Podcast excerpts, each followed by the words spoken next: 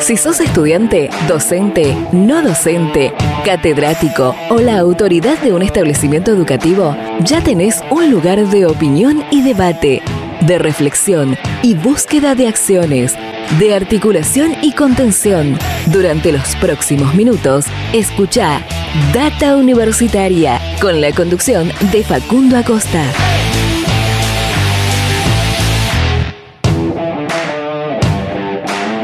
Hola, hola, hola, ¿qué tal? ¿Cómo les va? Bienvenidos y bienvenidas una vez más a este programa de universidades verdaderamente federal, independiente y objetivo.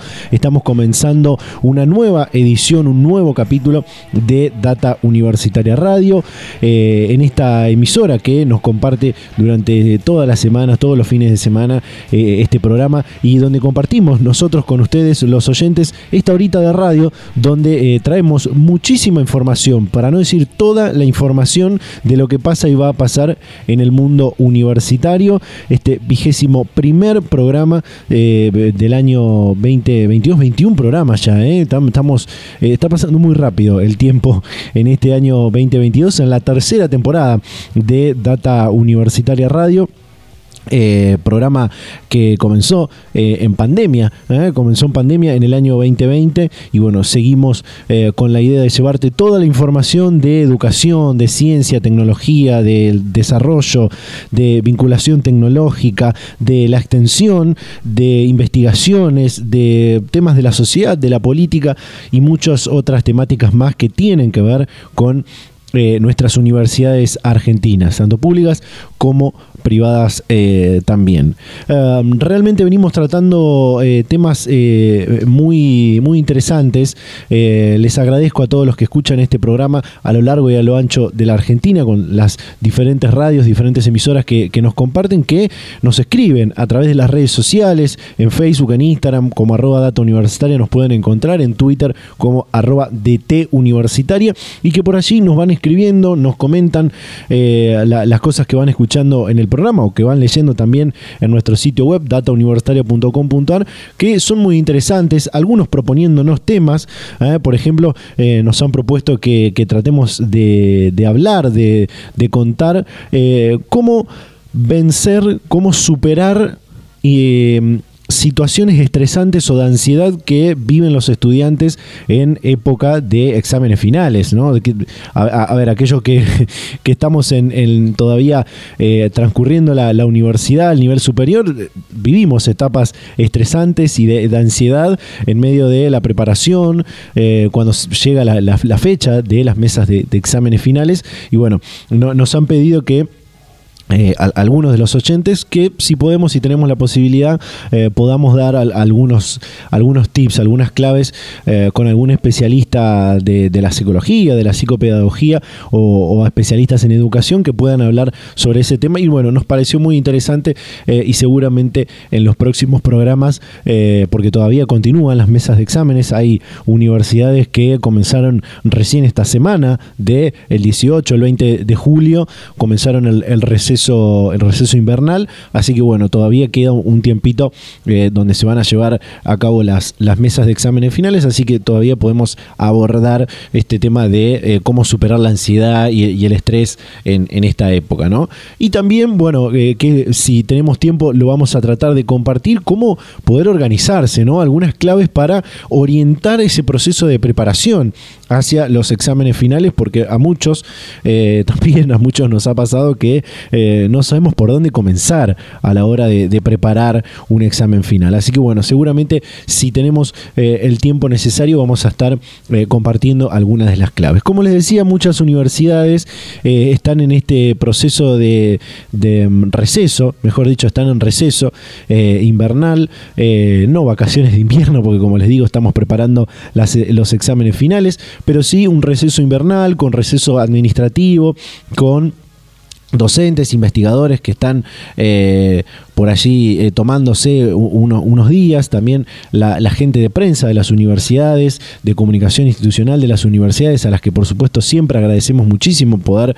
la, predisposición que tienen para con este programa a la hora de, pedir los contactos, de, hacernos las gestiones para hablar con las autoridades, con los docentes y demás, están en receso invernal y, no, hemos, no, no hemos podido contactarnos con muchos de ellos, así que hoy vamos a hacer un repaso, eh, vamos a estar brindando información sobre orientación vocacional, haciendo un repaso de otras comunicaciones que hemos tenido a lo largo de estas tres temporadas de Data Universitaria Radio, tenemos una importante eh, cantidad de archivo eh, de, otras comunicaciones, así que vamos a estar repasando muchas claves, muchos tips de orientación vocacional, porque también aquellos que están terminando la escuela secundaria eh, empiezan a ver y a decidir qué es lo que van a eh, continuar en el año 2023 cuando eh, termine la, terminen su, etapa de, escuela secundaria.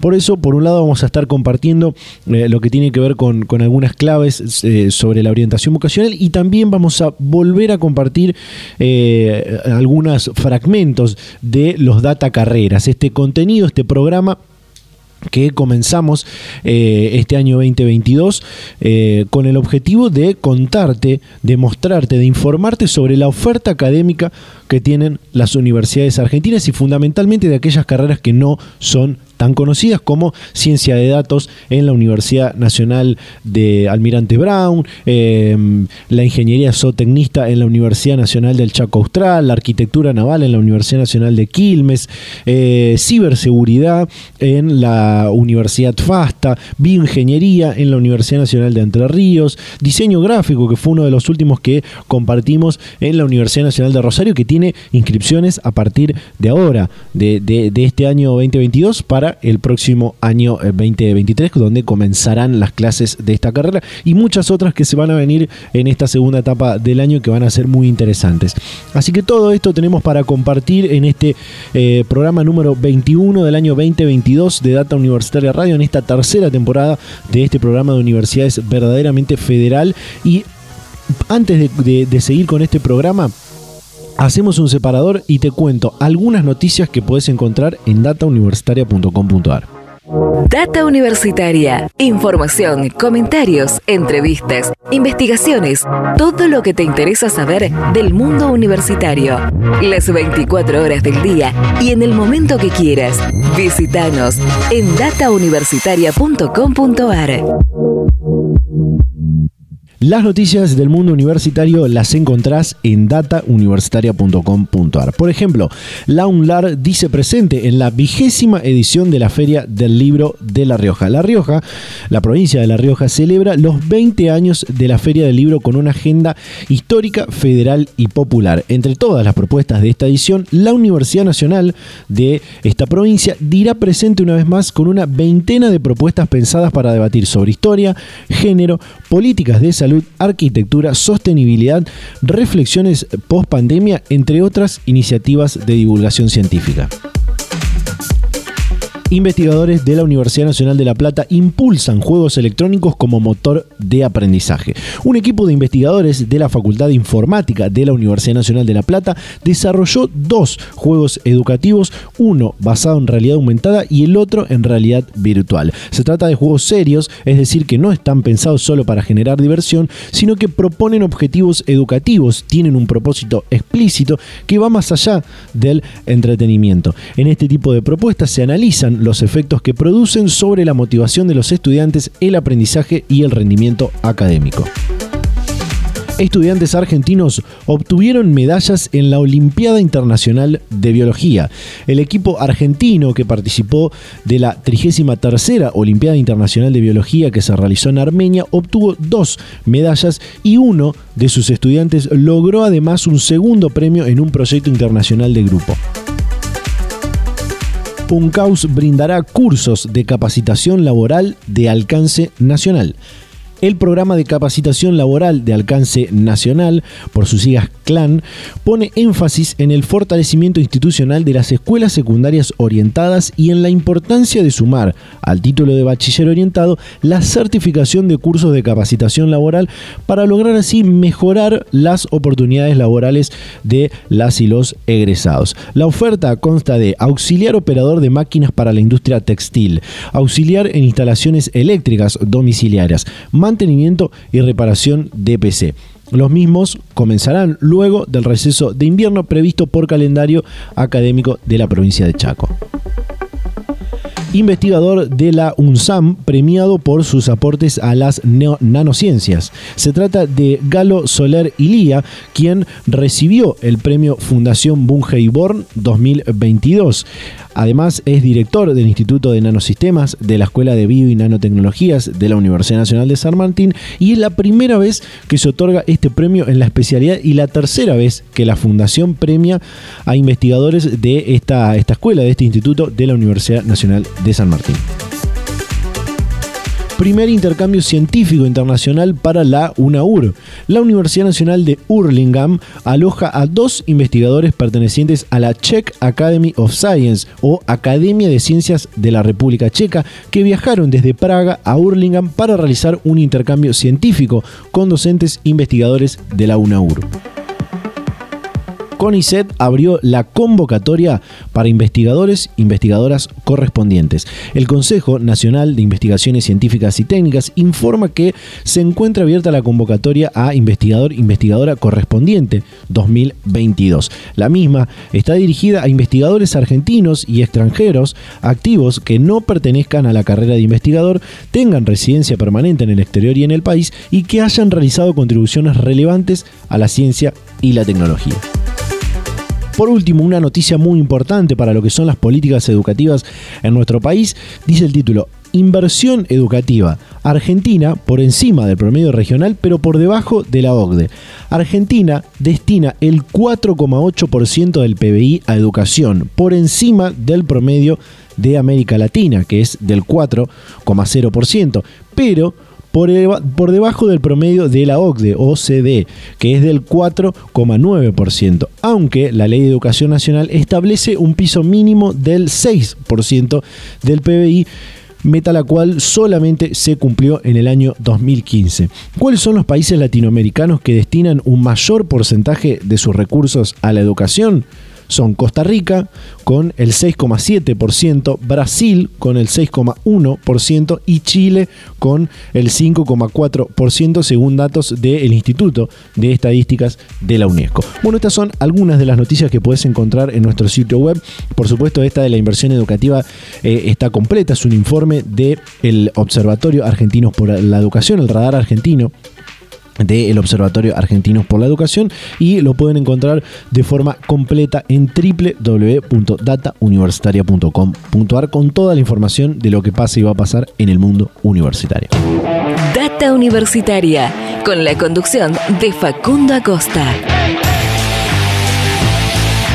Bien, ahora vamos a compartir para concluir este primer bloque del programa y después vamos a continuar compartiendo esto que comentaba al principio. Vamos a empezar compartiendo esto que tiene que ver con la orientación vocacional. Eh, este es un fragmento de una entrevista que compartimos en un programa eh, en el 2020, eh, en nuestra primera temporada con este programa de radio de, universidades, de educación y, y, de muchos temas más. una charla que tuvimos, una entrevista que realizamos con docentes e investigadoras de la Facultad de Psicología de la Universidad de Rosario, que justamente en ese momento estaban llevando a cabo una investigación, eh, un estudio sobre la orientación vocacional en estudiantes del eh, último año de la escuela secundaria y eh, se dio que lo, terminaron al estudio en el medio de, la pandemia, por lo cual le fueron agregando otras temáticas como justamente lo, que tenía que ver con la, con la pandemia, la virtualidad y demás. Por eso vamos a escuchar a eh, Diana Rossi, eh, a Yelén, no me acuerdo, no me acuerdo el apellido, le, cuento a la producción que, no me pusieron el apellido, Lucía Ruiz, eh, que son psicólogas, investigadoras, docentes de la Facultad de Psicología de la Universidad de Rosario, hablando de orientación vocacional. Compartimos.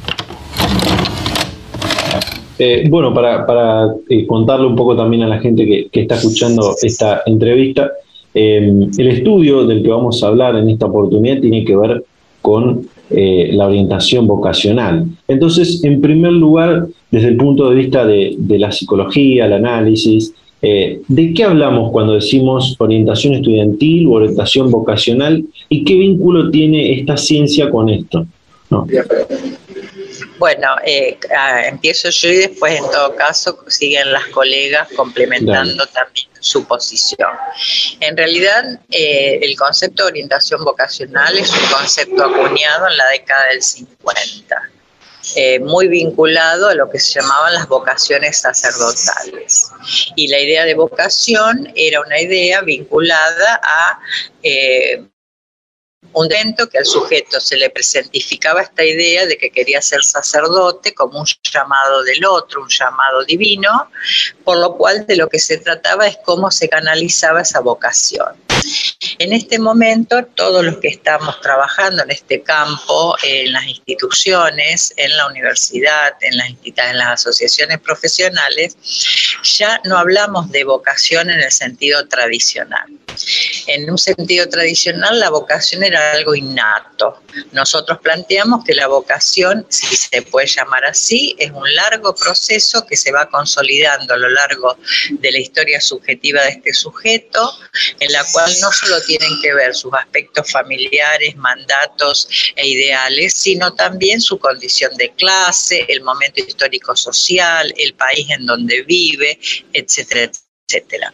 Por lo tanto, no se trata de descubrir algo innato ni de orientar algo innato, sino que la orientación la entendemos como un acompañamiento respecto de ese proceso subjetivo de poder hacer consciente algo que tenga que ver con su deseo en cuanto a poder investir un campo profesional dentro de la oferta múltiples que tienen los estudios terciarios, universitarios, privados y públicos, en este caso de nuestro país. Bueno, em, sí, eh, para agregar también me parece que, es importante em, plantear que el protagonista, digamos, de este proceso de, de orientación va a ser el sujeto que, consulta, digamos que no es que el orientador le va a dar una respuesta a lo que, a lo que desea o a la, elección vocacional que, vaya a realizar, sino que es, un proceso y justamente eh, en la orientación vocacional, eh, digamos, eh, la idea es, bueno, poder acompañar y favorecer a que ese sujeto, bueno, pueda realizar ese proceso. Em, digamos, bueno, asimismo, em, si pensamos en la orientación vocacional en estudiantes que están por finalizar la escuela, em, bueno, estamos hablando de adolescentes, ¿no? Y mm, la adolescencia es un momento de, muchas vicisitudes, es un periodo muy muy complejo, conflictivo, que, bueno, eh, acarrea en el sujeto muchos eh, cambios psíquicos, eh, físicos, sociales, afectivos.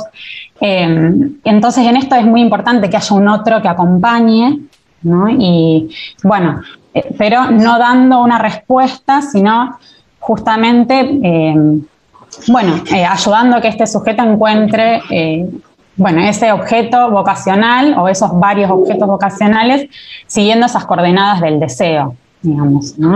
Al menos nosotras nos posicionamos desde el psicoanálisis y esto, eh, bueno, es importante, que, que, pueda haber implicación subjetiva.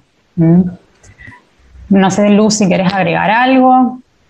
Sí, más o menos en la línea que vienen hablando Yelena y Diana. Bueno, decíamos que se trata de un acompañamiento a la orientación vocacional por parte del orientador hasta el sujeto que consulta y que tiene que ver además con que, como decía Diana, no es em, la vocación algo que uno tiene que descubrir porque ya está, eh, digamos, em, bueno, predeterminado o predestinado, ni mucho menos, esa no es nuestra postura, sino que se pueda hablar de una construcción, una construcción de un proyecto de vida y, es desde ese lugar en el cual uno acompaña al sujeto y como decían las chicas, para que esa elección pueda ser más del lado del deseo personal y no tanto de los mandatos, ¿no? mandatos familiares, mandatos sociales, Por eso, justamente, eh, estas dos vertientes importantes en la orientación vocacional que van a tener que ver, por un lado, con los aspectos subjetivos de la historia personal de la persona que consulta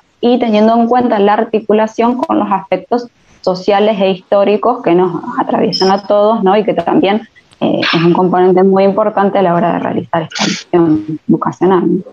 Sí, para completar lo que dicen acá las colegas, Facundo, eh, toda, eh, todo proceso de orientación vocacional, sea particular o acompañado a través de un profesional, siempre implica una apuesta subjetiva, es decir, el acto de un sujeto, en este caso acotado a la adolescencia, porque la orientación vocacional puede ser para toda la vida, eh, implica un acto en el cual el sujeto toma una decisión en relación a su futuro esta decisión siempre es anticipada. ¿eh?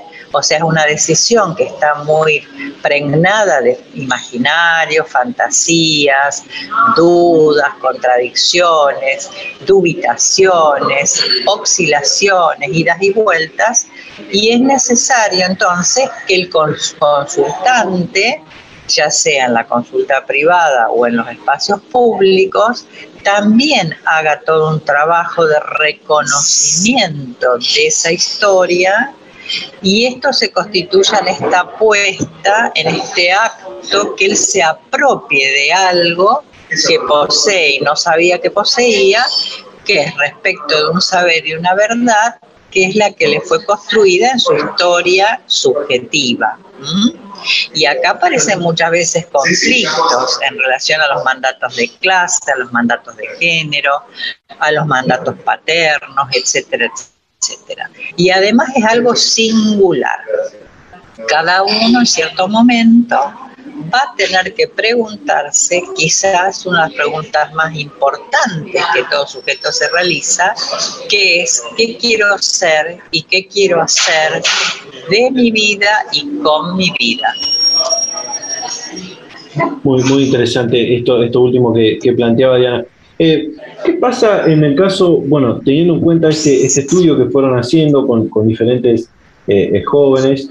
Em, ¿Qué pasa en ese caso cuando un, chico una chica eh, que termina la escuela secundaria arranca una carrera porque ya sea por una construcción, como decía Diana, de un mandato cultural, familiar, por ahí porque lo tenía ya desde, desde, desde la adolescencia, esa idea de estudiar esa carrera, pasan uno, dos años, tres años y se da cuenta de que no es eh, eso lo que quiere y termina estudiando por ahí otra cosa que nada tiene que ver con eso que con esa carrera que estudió primero. ¿Qué pasa en ese caso? ¿Cómo se puede ayudar eh, y qué es la reorientación en ese, en ese sentido? Bueno, Acá es importante diferenciar dos cuestiones, Facundo. Arranco yo y después siguen las chicas. Eh, hay que diferenciar orientación de reorientación. La reorientación, que es algo totalmente legítimo y válido, ¿eh? porque no es fácil saber al finalizar la escuela, 17, 18 años, qué quiere ser uno. Y esto es un proceso. Ese proceso puede tener retrocesos y oscilaciones,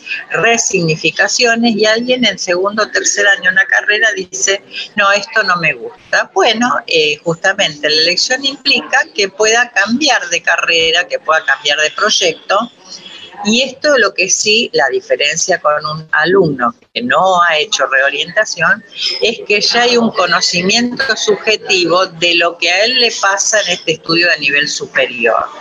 Ya hay una experiencia vivida que en un sentido no es algo en menos, sino en más, porque ya esta experiencia le va a producir un conocimiento a este alumno desde el cual él va a poder elegir desde otro lugar que no había podido hacerlo cuando todavía estaba en el quinto año o en el sexto año.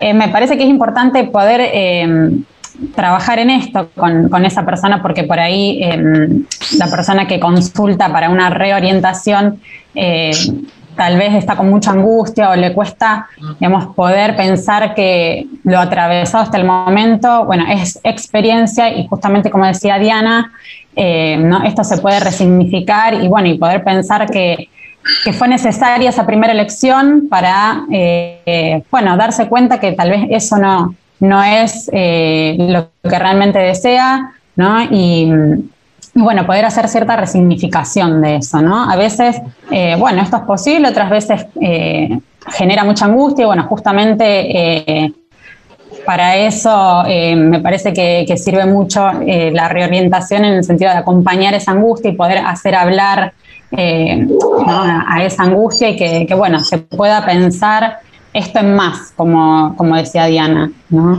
Sí, al ser pensado ¿no? como una experiencia y no como un fracaso, porque muchas veces se vive de esa manera, ¿no? como un fracaso, como una pérdida de tiempo, es donde digamos, el, sujeto puede empezar a pensar cómo fue esa primera lección. ¿no? Muchas veces esa primera lección eh, bueno, no estuvo muy analizada, fue un poco impulsiva o tal vez eh, hacía falta información, ¿no? En este sentido, muchas veces sucede que, eh, bueno, los estudiantes tienen una idea, una fantasía, una representación en cuanto a cierta carrera, pero les faltó ese periodo previo, digamos, de poder analizar qué es lo que esa carrera tiene para ofrecer. Es decir, en cuanto a lo que tiene que ver con plan de estudio, con incumbencias profesionales, eh, alcances del título, que se pueden dedicar con ese título, ¿no? Y entonces, justamente, eh, eh, esto es lo que, lo que en ese momento faltó y puede en ese segundo momento empezar a aportar para empezar a preguntarse, ¿no? En cuanto a qué es lo que quiere hacer desde, como decíamos anteriormente, sus propias elecciones anteriores, pero pensando y complementando a su vez con la información que es muy importante en el proceso de orientación. Data Universitaria. Información, comentarios, entrevistas, investigaciones, todo lo que te interesa saber del mundo universitario. Las 24 horas del día y en el momento que quieras. Visítanos en datauniversitaria.com.ar. Luego de escuchar esto nos vamos a una breve pausa. En el próximo bloque seguimos compartiendo, seguimos hablando de orientación vocacional, de cuáles son las preguntas importantes que un joven que está eh, concluyendo la escuela secundaria debe hacerse para eh, construir este proyecto de vida que puede ser eh, continuar sus estudios en el nivel superior, en alguna de las tantas carreras, de, de la tanta oferta académica que tiene en las universidades argentinas. Hacemos un breve corte y ya volvemos con más Data Universitaria Radio.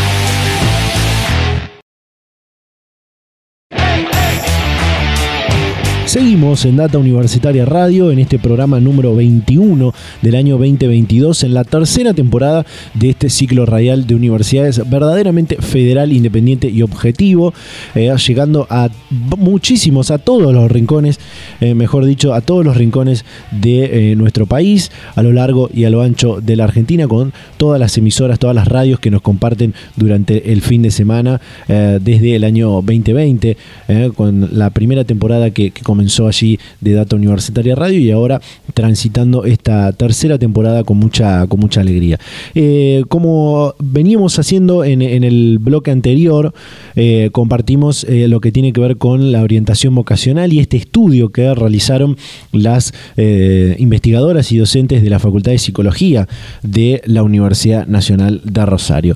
Hace bastante poco, creo que fue a fines del año pasado, del 2021, en la segunda temporada de este ciclo radial, eh, hablábamos con la Facultad de Psicología, pero en este caso de la Universidad Nacional de La Plata, porque tienen un centro de orientación eh, vocacional eh, en el cual, por supuesto, intentan ayudar no solo a, los jóvenes que están terminando la escuela secundaria, sino también a estudiantes que están transcurriendo su etapa universitaria independientemente de que estudien o no en la Facultad de, Psicología de esta universidad.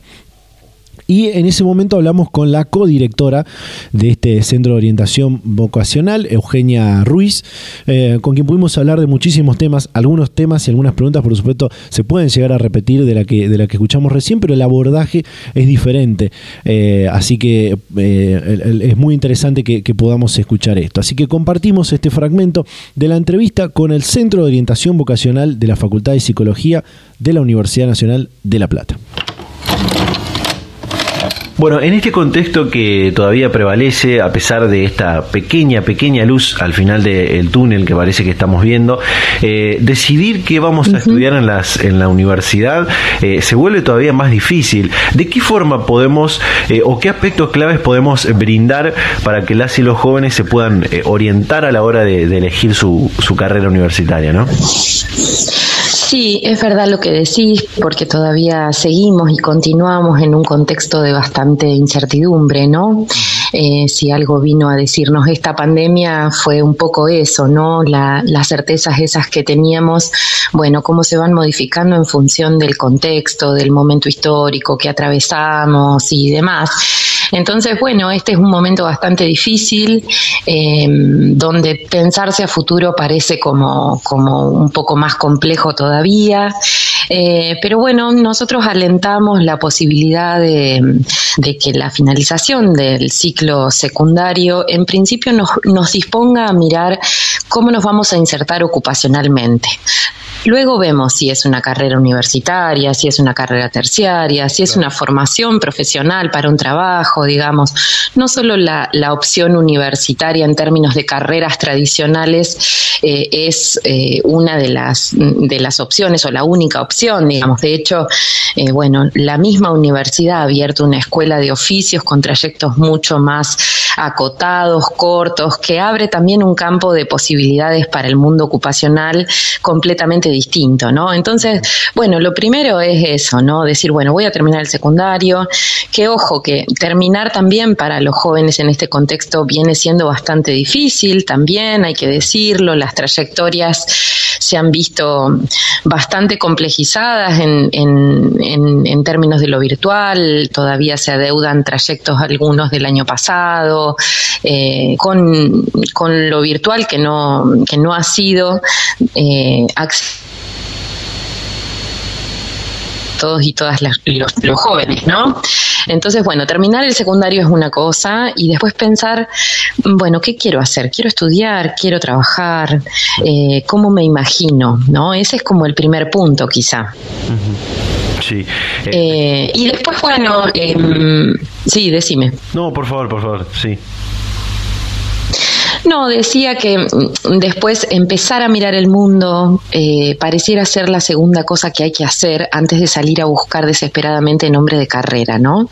Eh, digo, lo, primero que nos surge a nosotros es ir pensando en esas carreras tradicionales, esas que conocemos, que conocemos por la, por la vida misma que llevamos y que tenemos contacto con algunos trabajos, pero empezar a mirar el mundo de otra manera eh, es un poco el primer paso de, de, buscar qué de todo eso tiene que ver conmigo, ¿no?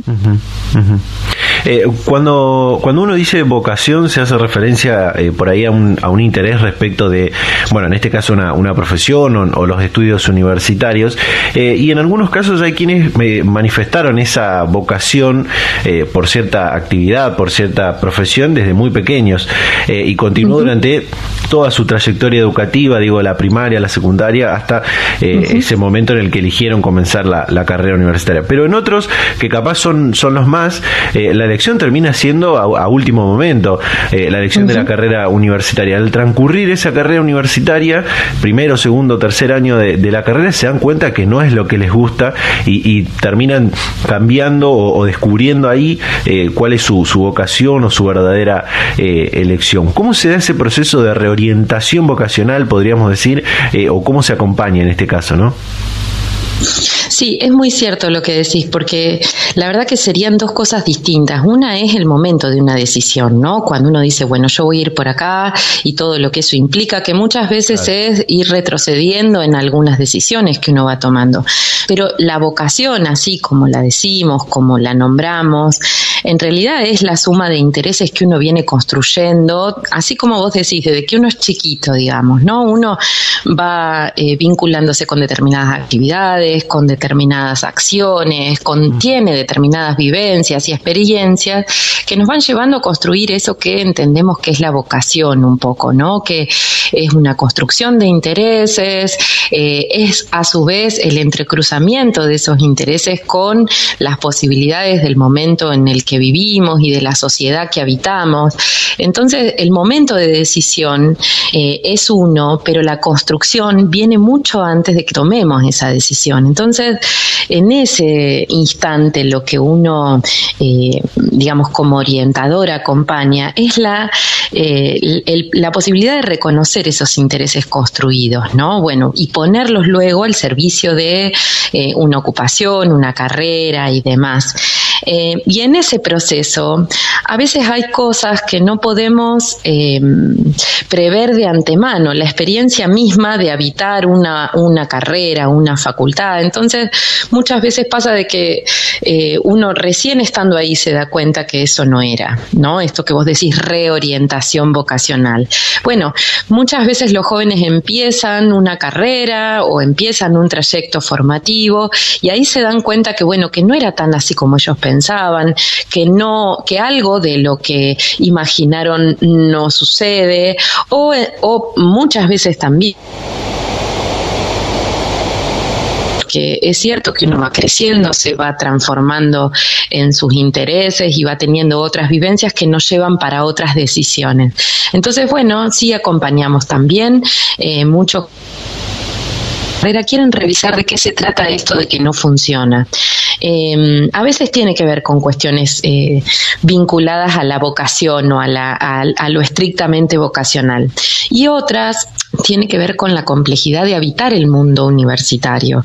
Eh, no siempre cuando me va mal me equivoqué de carrera, digamos, ¿no? A veces eh, es la lógica de un sistema que tengo que acomodarme, que tengo que entender cómo es, sobre todo en estos dos años que ha sido virtual, digamos. Vos pensás un joven del interior que ni siquiera ha transitado los, los pasillos de las facultades, teniendo que entender la lógica de cursadas, de correlatividades, el sistema universitario y demás, bueno, ha sido bastante complejo. Entonces, cuando esto les pasa a los chicos, decimos, bueno, a ver, pensemos, ¿con qué tiene que ver lo que no funciona? ¿No? Antes de decir, bueno, me equivoqué de carrera, que también tiene como su costado de frustración, viste, pensarlo así, eh, cuando en realidad, bueno, uno toma decisiones y en la medida en que las circunstancias cambian, esas decisiones seguramente también cambian, ¿no? Eh, en, línea con esto de, la virtualidad que, mencionabas eh, recién y lo mencionaste al principio también, eh, hablando con autoridades universitarias, nos han dicho durante este último año que esta virtualidad de emergencia en la que estamos realizando las actividades ha posibilitado una mayor inclusión en el ingreso y en la permanencia en los estudios universitarios. Digo, la virtualidad tiene su aporte positivo de, de alguna manera a la hora de decidir estudiar en la, en la universidad para muchos chicos y chicas, ¿no? Sí, seguramente, seguramente que de todo esto aprenderemos algunas formas que son, que terminan siendo eh, oportunidades, ¿no? Para muchos y muchas, digamos, que, que bueno, que em, pudiendo estar en sus casas o en sus ciudades, sin el costo que tiene y que implica em, eh, trasladarse, vivir en otra ciudad y demás, bueno, seguramente ha sido una posibilidad para muchos. De hecho, nosotros en el centro de orientación, digamos, hemos realizado procesos virtuales con, con chicos de todo el país, digamos. E incluso algunos del exterior que estaban pensando venirse a estudiar, bueno, contactaban, encontraban las redes hoy tienen eso también, ¿no? Nos acercan a mundos posibles, digamos, y a, lugares en los que de otra manera no podríamos acceder. Entonces, sí, seguramente hagamos en el saldo eh, de, cuando esto pase em, una cuenta positiva, ¿no? De, de, lo virtual. No ha sido todo caos, pero sí, eh, bueno, bastante complejo para algunos que han tenido que, que insertarse como primera cosa sin haber conocido lo presencial, ¿no? Data Universitaria. Información, comentarios, entrevistas, investigaciones, todo lo que te interesa saber del mundo universitario. Las 24 horas del día y en el momento que quieras. Visítanos en datauniversitaria.com.ar. Cerramos este bloque de esta manera. En el próximo vamos a compartir eh, lo que tiene que ver con el Data Carreras, algunos fragmentos del Data Carreras para que si sos un estudiante de eh, la, estás finalizando la escuela secundaria y todavía no sabes qué vas a estudiar, te vamos a dar una mano con alguna información a través de este programa, de este Data Carreras, con la oferta académica de, algunas universidades. Así que hacemos un pequeño corte y ya volvemos con más Data Universitaria Radio.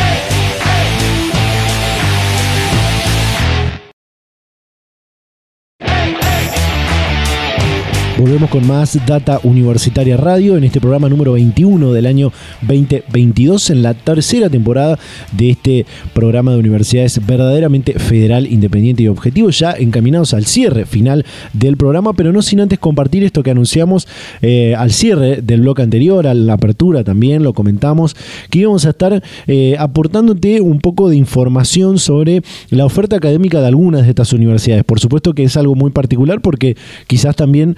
eh, vas a pensar en que estás lejos de esta universidad porque podés no estar eh, viviendo en, la misma ciudad donde está emplazada la universidad o en zonas en, ciudades aledañas a, a las universidades, pero es importante que conozcas la oferta académica de estas universidades, sobre todo en estas tres carreras de tres universidades diferentes que por ahí no son tan conocidas o no tienen tantos estudiantes y van a eh, la, siguen anunciando y es muy importante. Vamos a escuchar en primer lugar a la eh, Ingeniería zootecnista de la Universidad Nacional del Chaco Austral. Muy interesante, muy interesante.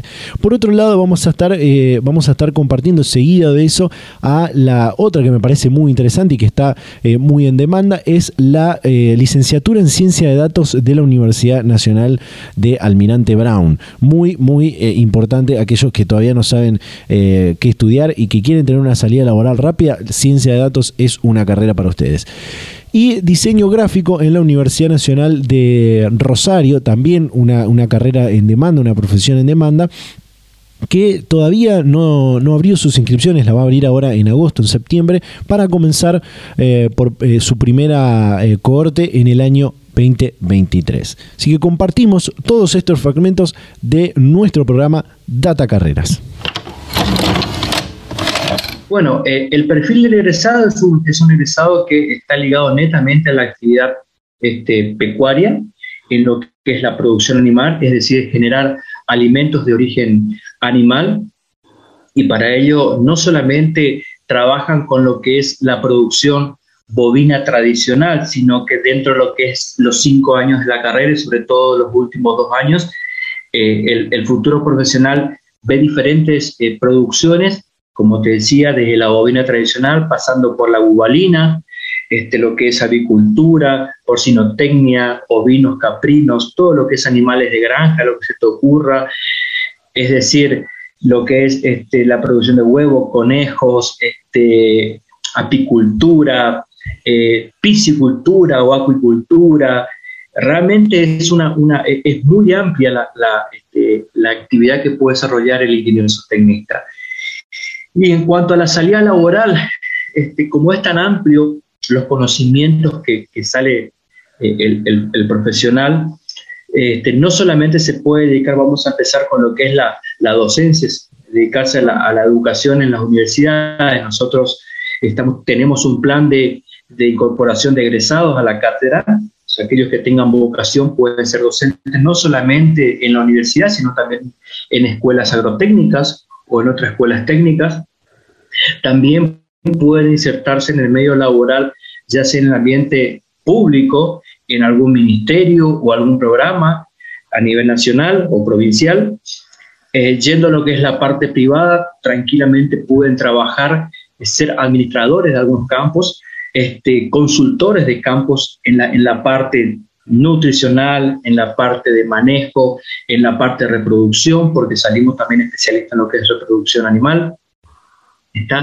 Y hoy día los egresados que han salido de la Universidad Nacional de Chaco Austral, que son aproximadamente unos 15 egresados, porque la, carrera es relativamente joven, todos están con eh, actividades, ya sea en la parte este, privada como en la parte este, pública. Tenemos, como te decía, algunos egresados que aparte de estar en, en, lo privado, están en la universidad, pero en su gran mayoría están trabajando para establecimientos, este, no solamente productores de carne, sino tenemos acá en la provincia del Chaco, en la región, sino tenemos egresados que están trabajando en Córdoba como jefe de producción de, un, de, tambos, con lo que significa la producción tambera este, en Córdoba. Tenemos eh, eh, egresados trabajando en el INTA, que es muy importante para nosotros.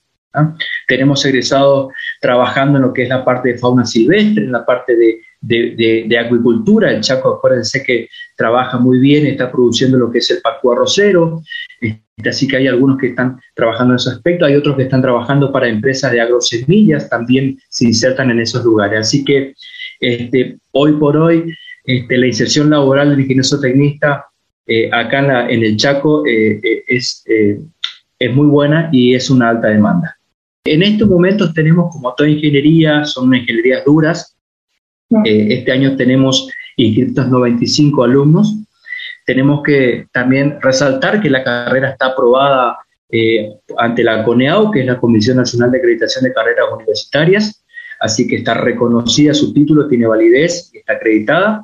Este, en cuanto a los alumnos, este, te decía, tenemos más de 15 egresados. Eh, bueno, y también te quería comentar que si bien estos dos años fueron eh, de virtualidad, este, en el cual tuvo sus buenas, eh, sus, ventajas y sus desventajas la virtualidad, este, nosotros contamos con una granja educativa que tiene 11 hectáreas, en el cual tiene diferentes módulos.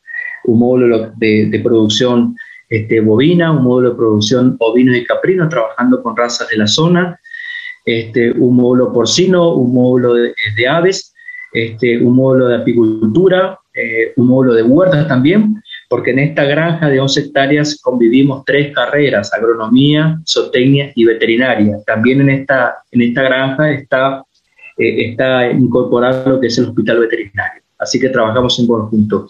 Y eh, aparte de que los alumnos van a comenzar, yo te hablaba de la virtualidad, van a comenzar recién este año a utilizar en forma completa, a dar clases, dictar clases y realizar investigaciones con estos diferentes módulos y sus cátedras.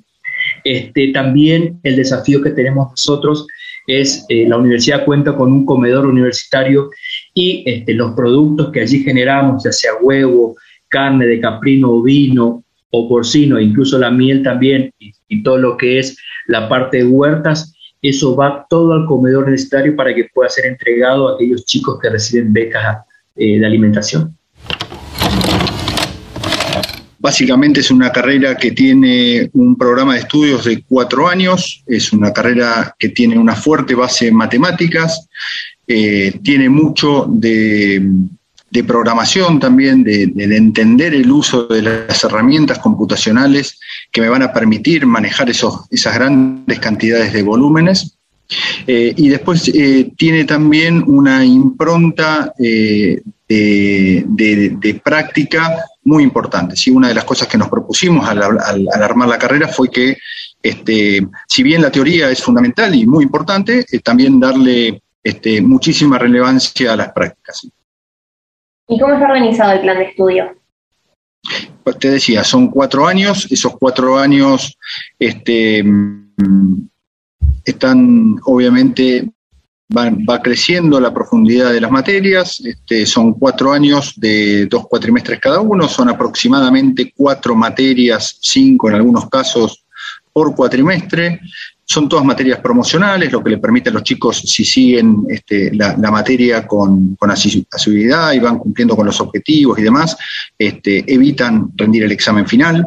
Eh, es una materia, una carrera, perdón, que, que vincula que se vinculan las materias entre sí, es decir, que hay una gran conexión entre cada una de sus materias eh, es lógico lo que estoy diciendo, es, así en la mayoría de las carreras, pero nosotros tratamos de hacer hincapié fuertemente en eso, ¿sí? de que los profesores de una materia sepan lo que están viendo los chicos en otra materia y que se vinculen entre sí. El equipo docente eh, realmente es un equipo, este, se conocen entre todos, este, se ayudan entre todos y eso este, finalmente derrama en la calidad del proceso de enseñanza-aprendizaje que reciben los alumnos. ¿no? ¿Cuál es el perfil del egresado y qué inserción en el mundo laboral eh, tiene? Ok, el, el, egresado apuntamos a que sea un profesional fuertemente formado en, matemáticas, fuertemente formado en el análisis de, los datos, como les dije anteriormente, eh, que tenga una gran capacidad crítica para analizar esos datos y entender qué es lo que está pasando con esos datos. Eh, y su inserción laboral es muy amplia, que eso también es algo, algo importante, ¿no? Este, yo siempre le digo a los alumnos que, las personas que trabajan con, con datos, los, científicos de datos, este, son, son profesionales que hoy tienen pleno empleo. Pleno empleo significa que no hay data scientists que, estén desocupados. Todos tienen pleno empleo. Y no solo eso, sino que además, al ser tan requeridos, eh, normalmente la remuneración que, reciben es, bastante alta eh, con respecto a otras carreras similares. Eh, ¿Dónde se pueden insertar? Este, como te decía, es tan amplio que va desde instituciones económicas, financieras, pasando por cualquier otro tipo de empresas, este, instituciones gubernamentales, asociaciones sin fines de lucro, este, eh, organismos este, estatales, la, masividad de datos en los que estamos inmersos gracias a la Internet eh, hace que casi no haya un, sector económico, productivo o administrativo que no tenga volúmenes de datos. La gran mayoría, todos los que estamos este, sobre la faz de la Tierra y tenemos un teléfono en la mano, generamos datos permanentemente y esos datos tienen impacto en, las organizaciones o empresas que, te mencioné. Buenísimo. Y ya para ir cerrando, te iba a preguntar cuántas personas eh, cursan esta carrera y cómo es el cursado. Si es virtual, presencial. Durante, durante la pandemia, eh, eh, obviamente, se transformó toda la virtualidad, pero ya este cuatrimestre, que se inicia el 4 de abril, este, la, la gran mayoría de las materias van a ser en formato presencial. Este, van a quedar algún remanente de algunas materias que sí se van a seguir dando en forma virtual, va a haber otras que van a ser en formato medio mixto, pero la gran mayoría van a ser en formato presencial. Eh, cantidad de estudiantes fue variando y fue subiendo mucho. La universidad, si no tengo mal el dato, y esto te pido disculpas si es así, que más o menos en este cuatrimestre se han anotado 1.500 alumnos, y aproximadamente en ciencia de datos tenemos alrededor de un promedio de 200, 250 alumnos por cuatrimestre que se van sumando. Así que estamos muy contentos, es, un buen número para una universidad nueva, una universidad que está dando sus primeros pasos, una universidad que eh, era, era altamente esperada, este, así que este, gracias a Dios y al acompañamiento de, la sociedad y de los alumnos, este, estamos muy contentos con cómo va creciendo. Por un lado, lo de la salida laboral, que me parece eh, importantísimo, interesantísimo, y por el otro, el perfil del egresado, ¿no? ¿Qué, perfil va a tener el, licenciado en diseño gráfico o la licenciada en diseño gráfico de, la Universidad de Rosario? Fantástico. El otro día justamente presentamos este, dimos una charla informativa de la carrera junto con la secretaria académica de la UNR y el secretario académico de la FAPID, con Romina Pérez y Sergio Bertossi, y, decíamos, eh, y me parece que es interesante recalcarlo, eh, que esta carrera, al, ser hecha en el 2022, es decir, recién abre, la verdad es que los tiempos fueron, o sea, este año se trabajó todo el año pasado en la generación con un equipo importante asesor de distintos lugares del país. Se trabajó en hacer este programa. Eh, lo escribimos junto a Horacio Gorodiller, eh, los dos somos los redactores, Horacio Gorodiller y yo, de este plan con todo este equipo asesor y nuestra intención fue generar un programa que obviamente tuviese en cuenta las ofertas existentes en el país, pero que estuviese anclado en el 2022, no en 1980, que es cuando se generaron las carreras de la UBA, porque son excelentes, yo soy profesora de la Universidad de Buenos Aires, casualmente, obviamente, del taller de diseño gráfico, pero, este, pero el tema es cómo se reformula hoy.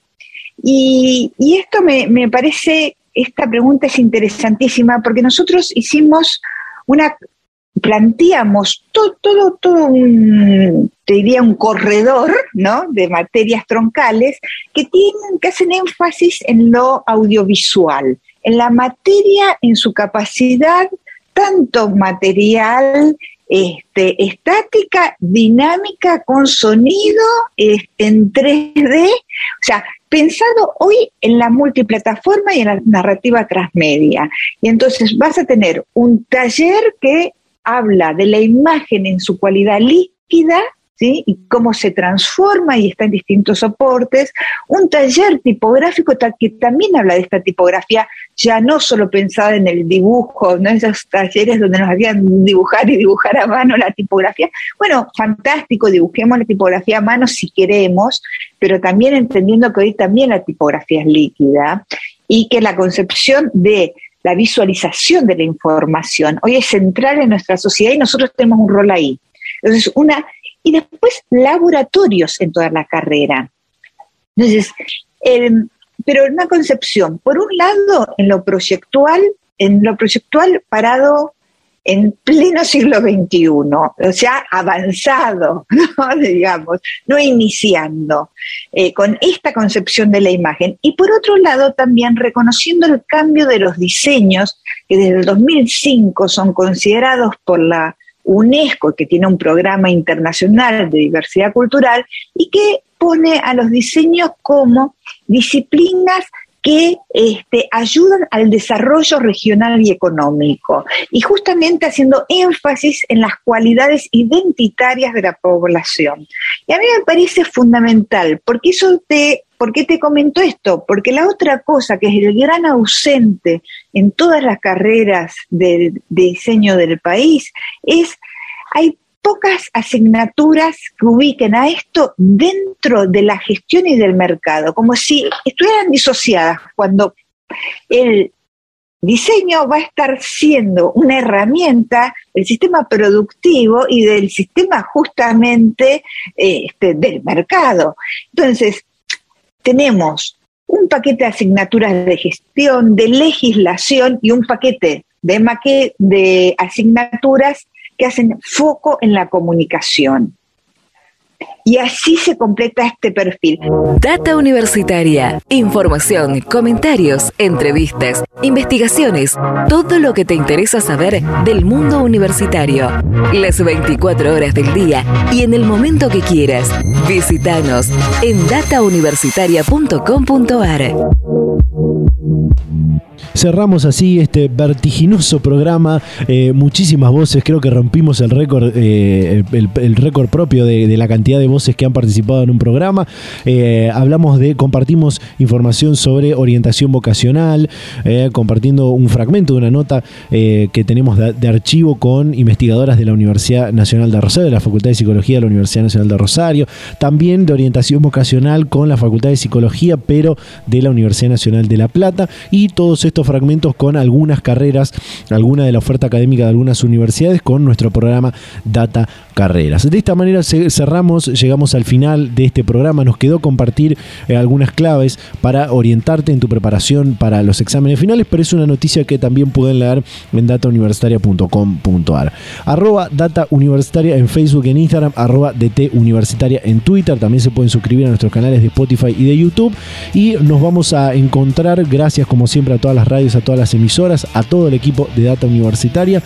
Nos vamos a reencontrar a esta misma hora y en este mismo día la próxima semana. Chau, chau.